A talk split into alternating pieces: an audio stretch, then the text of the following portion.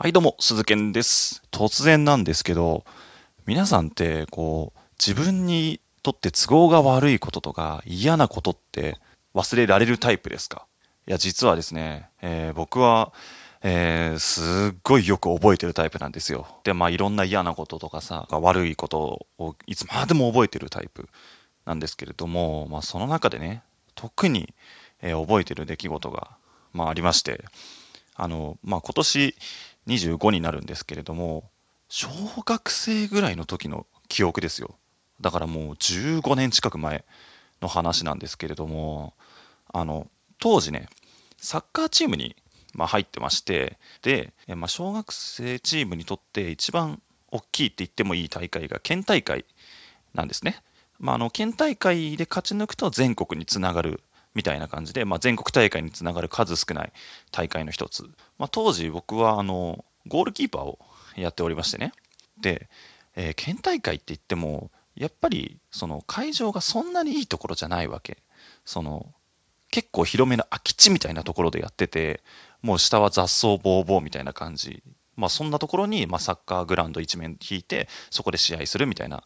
感じで。で、それで本当に忘れもしないのがですね、まあ、あの試合やってて、まあ、僕キーパーやってて、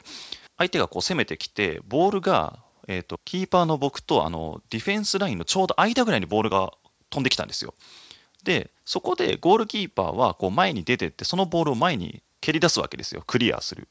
ですけれども、で、まあ、ボールが飛んできて、当然キーパーの僕は前に出てって、そのボールを蹴ろうとしたんですよ。で、まさにその瞬間ですよ。本当に蹴ろうとした瞬間に、ボールがあの草の塊に当たりまして、イレギュラーしたんですよ。まあ、それでバウンドが変わって、俺空振りしたんですよ。で、ボールが後ろにそれる。で、えー足の速い相手のフォワードが突っ込んでくる。で、もうキーパーだったから、もう後ろはゴールしかないわけですよ。で、もうあっさり抜かれて、点を決められ、しかもそれが決勝点となってチームが負けるっていう。もう忘れもしないよ。十何年前の話だけど。で、しかも何が辛いって、イレギュラーって言ってもそんなに盛大にボーンって跳ねたわけじゃないから、もう遠目から見ると、俺がただただ空振りしただけ。そんなようにしか見えないわけよ。で、それで負けてるわけ。もう、ああ、みたいな。まあ、コーチとかはね、まあ、しょうがないみたいな感じで言ってくれたんだけども、で、まあ、小学生ですから、そこまで大人じゃないからさ、やっぱり、ああ、みたいな、お前のせいで、みたいな空気になるわけですよ。大失態だよね、もうね。あれ忘れないな。当時の俺。やっちまったな